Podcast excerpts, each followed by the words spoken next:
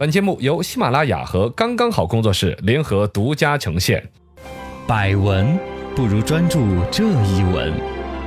意见不如倾听这一见。一闻一见，看见新闻的深度。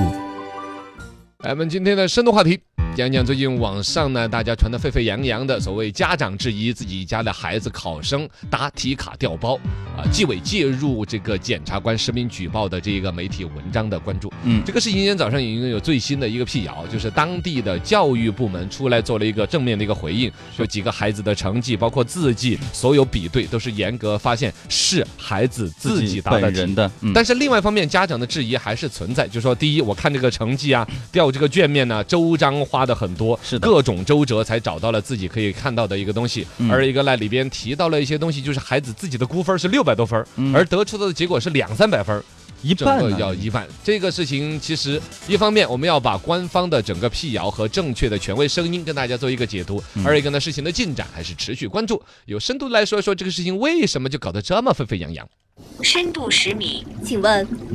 为什么四名家长要坚持认为自己的孩子答题卡被调包了呢？其实所有考差了的成绩的孩子都坚持认为自己的我都怀疑我当年是不是 被调包了，是吧？考得差的都认为被调包了，考得好的觉得哎还可以，我当年明明能上清华的。他结果上了北大青鸟。这个事情呢，我们说的好像多搞笑、稀松平常。真的，你可以想象，一个孩子如果说平常时候的表现成绩六百分的那种预估的，对应该不是乱预估的，家长啊各方面啊，应该就是是，嘎啊，一本的成绩都有基本信心的。嗯突然出来只有三百多分儿，其中一个考生预估六百二十七，公布的成绩三百三十五，这个确实就反常到让人不太能够接受。嗯以至于说家长有闹得这么厉害，二一个呢，这个里边符合一些阴谋论的一些就细节，故意说是吧？呃，不是故意说，就是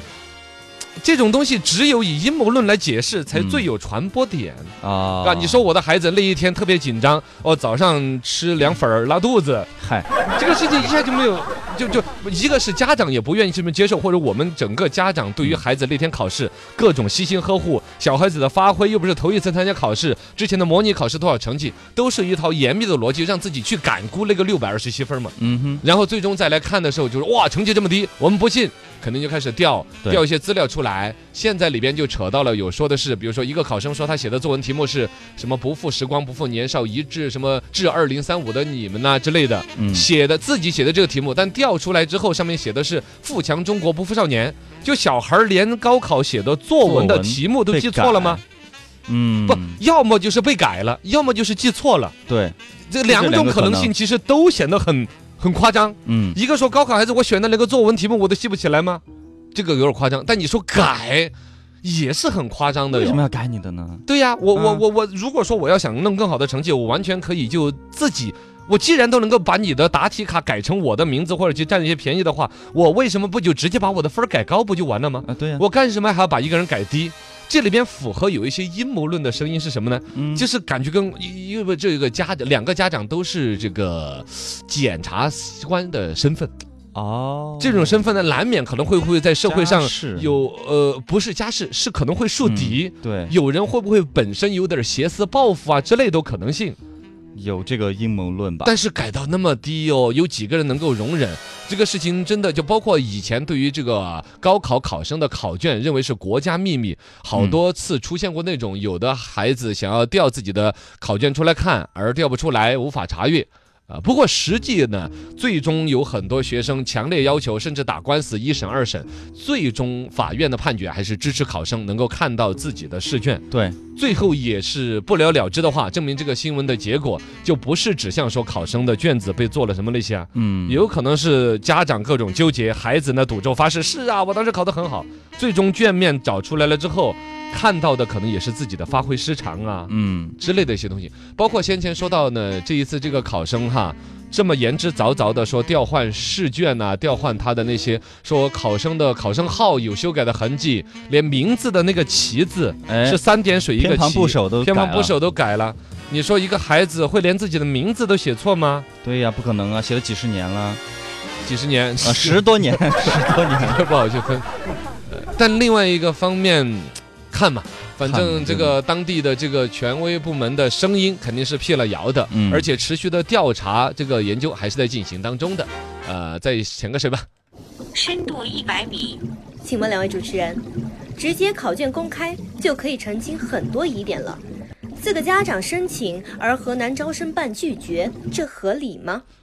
呃，刚才也说了嘛，这种申请其实以前也都有的。首先来说，我们自己要想到的是，可能不是随便谁来申请一个什么高考的什么公布啊这些数据就拿来公布或者卷子给你，嗯因为这个东西，你你你想一下，就是你跟你女朋友之间的一番对话，啊拿你的手机给我看一下，啊哎，看看什么嘛？等等等等，我发现你朋友圈，啊，等一下，我去趟厕所，你能理解吗？就是没有问题的那玩意儿能看出问题。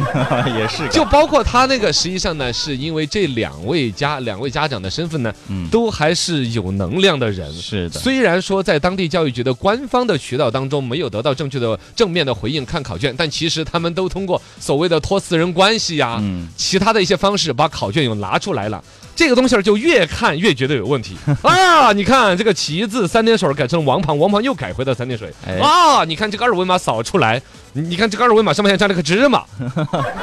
就是很多蛛对啊，蛛蛛丝马迹迹都是靠着疑人，一个叫疑人到府那个成语就这么来的。哦有个人自己的斧子找不到了，看自己的邻居的表情越来越诡异。嗯他为什么这样子看我呢？诶，他为什么走我面前过的时候吐了一口痰？他挖鼻子的样子不像前天那样子，他挖的有点迟疑，是吧就？各种怀疑嘛，越看蛛丝马迹越指向那个，嗯而另外一方面，你必须承认，以家长看到自己孩子成绩这么夸张的腰斩的话，可能孩子自己有很多不敢面对，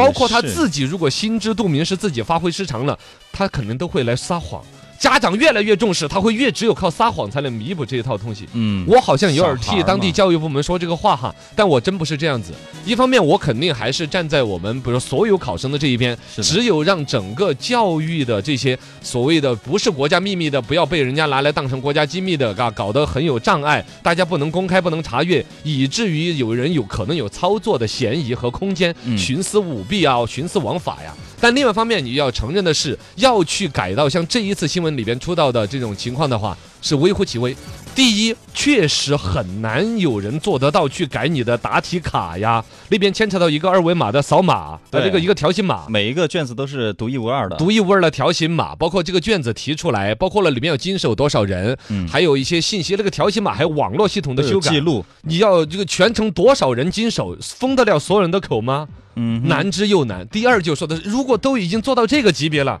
我干嘛就不把自己孩子的成绩提高不就完了？对啊我我干嘛还要把谁的成绩给弄低？你明显谁被弄低了，谁受得了？是啊，肯定咬到死要把你来弄出来，是吧？所以没这必要啊，是没有这个必要。然后再说了，邪思要要来报复你啊，整你们一家人。其实有多少简单有效的方式可以把另外一家人整得欲欲哭无泪，是吧？生不如死的。我干嘛要动用这么复杂的体系？那么多人要掩人口鼻，不是口鼻，真的是是着火了，是什么？掩人耳耳目 捂错地方了，就是要掩人耳目去才能够按得下来的一个事情，去去报复这一家人。对，都不太可能。那回来说罗半仙的一个简单说法，嗯这个事情肯定以最最终的调查结果而论。我们不要捕风捉影，既不要捕风捉影，既传觉得我们教育系统里边就腐败到这种份儿上，一只手遮天到可以这样子是吧？翻手为云，覆手为雨。不要传，不要去传。嗯第二呢，也不要去简单的就对这个家长呢，他们的担心好像就指责啊，包括也有个别人在以他家长本身的身份，比如说太有能量了，哦，你的孩子考到腰斩的份儿，你又受不了，你搞得这么复杂。我们家超啊怎么过？我们超当年高考只有八分，啊我们都说还觉得能接受，孩子发挥还蛮正常的。我还挺高兴哈，也真不是那个人的话，你还对于自己孩子的成绩质疑不到出这么大的浪设身花儿来。处地嘛，啊，设身处地，然后在这样的一个一个逻辑里边，呃我这个我想说什么，我就说，其实他最大的一个噱头在于现在的偏自媒体、偏网络舆论舆情下的一种宫廷化的、娱乐化的看待社会热点的一种现状。